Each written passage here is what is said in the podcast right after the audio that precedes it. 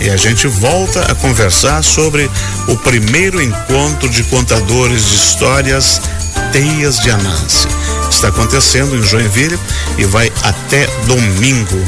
E agora a gente recebe mais um artista, o Giuliano Tierno, que vai apresentar hoje à noite a história Moca. Eu vou fazer casa em Tupi-Guarani, lá na Jote. E o Juliano está aqui para falar um pouquinho com a gente. Ele que é doutor e mestre em artes pelo programa de pós-graduação do Instituto de Artes da Unesp, Universidade de São Paulo. Bom dia, Juliano. Bom dia. tudo bem é um contigo? Prazer, um prazer estar aqui. Seja bem-vinda. Agradecida. Sônia, tudo bem? Tudo bem. Sucesso de público e crítica? Tá, tá sendo ótimo. É? Estamos Como é bem foi felizes. lá hoje na escola de manhã? Foi, tava ótimo. A contadora tava alucinando as crianças. Foi lá na Karen, né? Foi no Karen Beckermeyer. Isso. Pesada gostou? Gostou, tava encantadas com a contadora. Que bom, que bom. Juliano, você já tinha vindo Joinville? Joinville, sim, muito. Conheço bastante o Festival de Dança, né? Isso, Que é, é um belo a cidade tomada pela, pelo corpo, pela E a cidade. gente também também dos bonecos, que é uma coisa muito bonita, que está se tornando grande. Tem o pianista que já chega à sexta edição, com um dos maiores festivais de piano do Brasil, começa agora dia, dia 19, terça-feira. Que maravilha. Enfim, Joinville é o melhor lugar do mundo. É isso aí, tem que ser assim. Menos que isso ninguém quer. Mas conta a história pra gente aí. O que, que é Moca? É o bairro? É o bairro, é. Eu sou nascido num bairro operário, né? Um bairro de imigrantes italianos, mas não só. É, de muita. De cruzamento de muitos povos, né? Acho que nos anos 70, sobretudo, de migração nordestina, é, a população preta também, negros e pardos, bastante intensa na formação da constituição do bairro, por, por conta de muitas fábricas e todo esse processo histórico brasileiro, né? Então eu sou o corpo que nasceu nos anos 70 e que viveu várias histórias ali. E a partir da memória dessas histórias, moca em Tupi-Guarani significa fazer casa, né? Então eu faço essa brincadeira das histórias, mesclando memórias pessoais com contos tradicionais, é, contando a partir da moca histórias do Brasil. E a criação foi sua? É uma Tem criação parcerias? minha. É, essa foi uma criação minha mesmo. Exclusivamente, assim, foi um, um processo. Na verdade, faz uns cinco anos que eu venho. é, eu vou estrear aqui em Joinville, né? Depois eu tenho 12 de novembro em São Paulo. É, vem cinco anos que eu venho fazendo uma pesquisa sobre essa essa realidade assim um pouco brasileira, né, de revisão Uhum. histórica e tudo, a partir da minha própria experiência como um, um neto de imigrante italiano. Então, entendendo a Uhum. Até minha o nome, posição. pensei que era italiano mesmo. É, Giuliano Tierno. é, é isso, eu sou neto de, de, de imigrante italiano. E esse espetáculo é para adultos, para crianças, qualquer um queira ir? A história sempre é para todo mundo, né? Mas a- a- no caso a gente acho que tá, acho que Joinville está construindo esse, esse imaginário também coletivo para a cidade, né? Que acho que a Sônia está fazendo essa beleza aqui com esse festival, que é também é, deixar o- a história é, voltada para o público adulto, né? Quer dizer, a gente tem um imaginário que história é uma coisa de criança e eu acho que a gente tem que de alguma forma é, é, criar outras imagens, né, para a população. História para todo mundo. A gente vive de história, ou melhor, eu diria que nós somos, como disse o Eduardo Galeano, nós somos feitos de história, né? A gente precisa de história, que não é a mesma coisa de você ir ao teatro e ouvir uma história pelo artista ator, né? É diretamente ligada à memória do contador que está na tua frente. Você chegou a ser doutor e mestre em artes. E onde entra a contação de histórias nesse universo da tua formação, nesse universo dentro do Instituto de Artes, dentro da Unesp? Excelente pergunta. É, eu acho que eu fui me perguntando se contar história era uma arte, né? Porque contar história, assim, os nossos avós contavam histórias, nossos pais, enfim, alguns, né? Porque alguns não tinham nem tempo para isso. Isso tá no meu espetáculo também. Mas a, a, a história é parte constituinte do humano, do humano, né? Mas nas comunidades e povos de tradição, se a gente vai, por exemplo, eh, em culturas rurais, em culturas tradicionais, você vai ser sempre a figura de alguém que conta história nessas festas. É, é, é, ela vai ter um nome, essa figura, né? Ela pode ser chamada de pajé, de cacique, de eh, líder comunitário, ela vai ter sempre o um nome. Nas cidades, que é o lugar de qual a gente fala, é por isso que a minha pesquisa faz sentido nesse lugar, é, a gente tem que encontrar um jeito de fazer isso, né?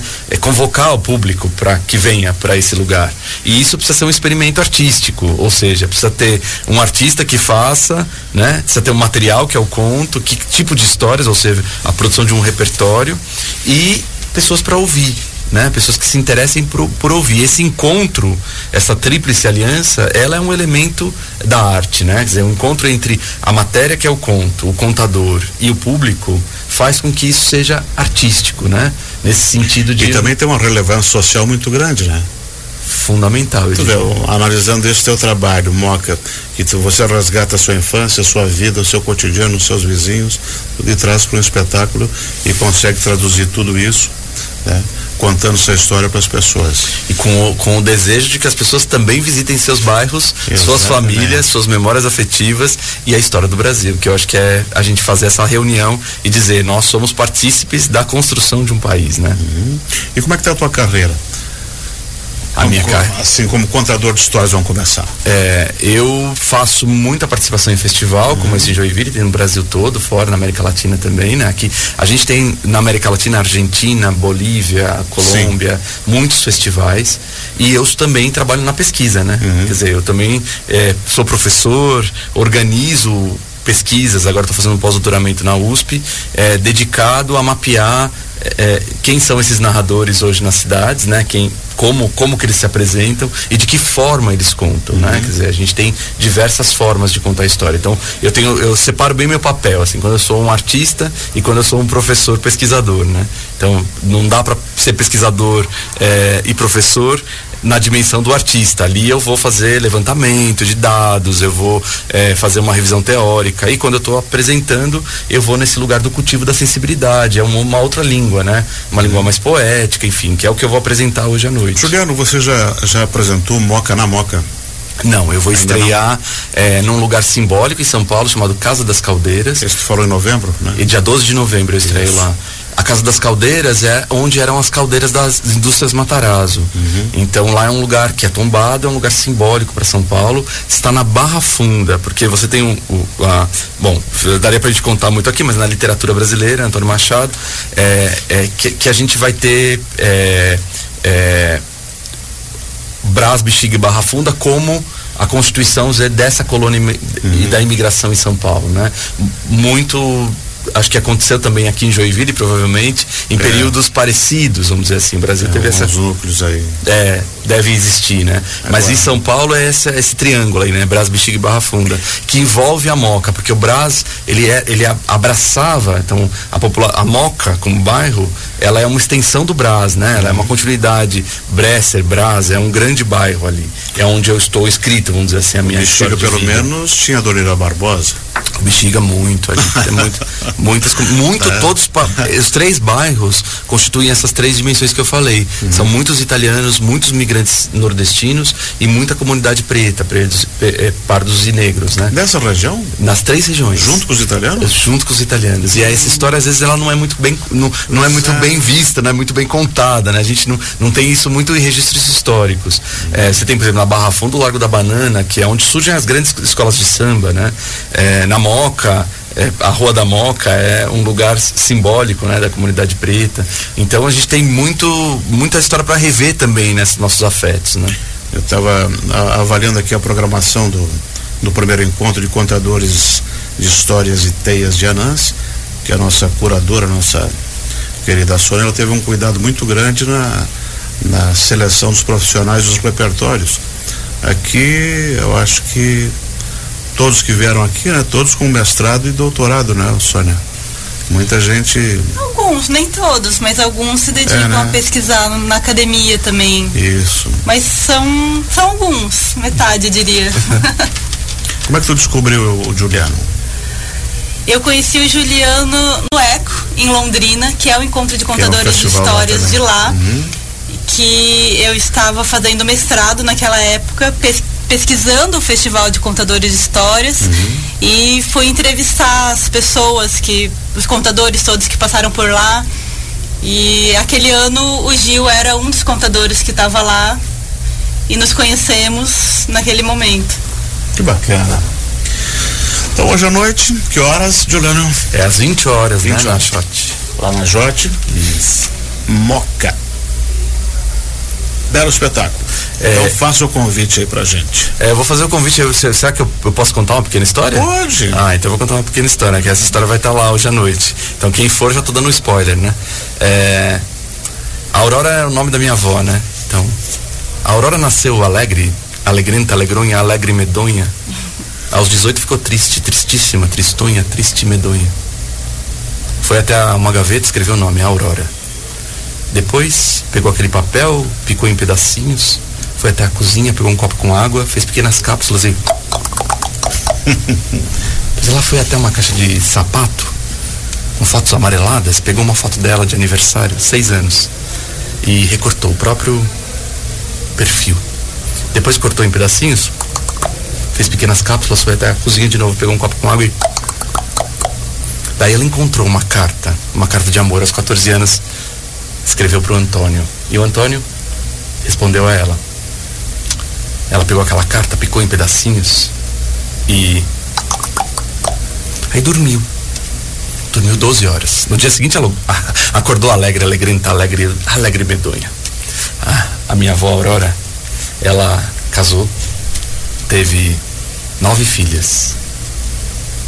Todo mundo que tinha algum problema falava, conversa com a Aurora. Se alguém ia se separar, conversou com a dona Aurora. Se alguém quisesse assim mudar de vida radicalmente, pergunta para Aurora. Se o problema era doença, a Aurora conhece um chá. A Aurora foi envelhecendo, envelhecendo e aos 92 o médico disse que o problema do coração era grave, gravíssimo. Teria que abrir. Ninguém queria contar para Aurora. 92 anos vai contar para Aurora por quê? Mas a Lourdes, a vizinha, disse: "Deixa que eu, gente, mentir para Aurora. Aurora, é o seguinte, é grave e vai ter que fazer cirurgia. Isso passa. Tudo passa. No centro cirúrgico, todo mundo apreensivo, até o cirurgião, que era conhecido de Aurora. Coração para fora pulsava e todo mundo fazia piada porque ninguém queria olhar pro coração de Aurora. Até que o catéter ia trazendo alguma coisa e o médico cirurgião, o chefe, pegou como com uma pinça um pequeno papelinho enrolado. Todo mundo se surpreendeu e desenrolou aquele papel e ali estava escrito: Eu te amo. Encravado na safena. A Aurora viveu. A Aurora sobreviveu. Que bacana. Mas muito Bela agradecido. história, parabéns. É uma história bonita, eu gosto dela. E hoje a gente vai ouvi-la, presenciá-la. Uma delas. Vamos Uma ter delas. bastante histórias lá hoje à noite. Vai ser uma alegria poder receber todo mundo pra gente celebrar. Só é só chegar um pouquinho antes, né? A partir de uma hora antes a gente começa a distribuir os ingressos. Só chegar lá.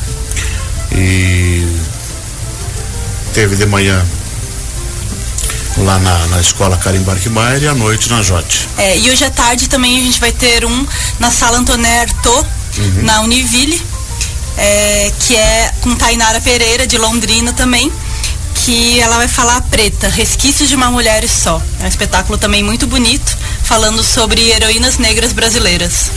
Perfeito. Espero amanhã aqui. Até amanhã. Nós conversamos aqui com o Giuliano Tierno, que vai estar hoje na Jote às 8 horas da noite com a história Moca, ou Vou Fazer Casa em Tupi-Guarani.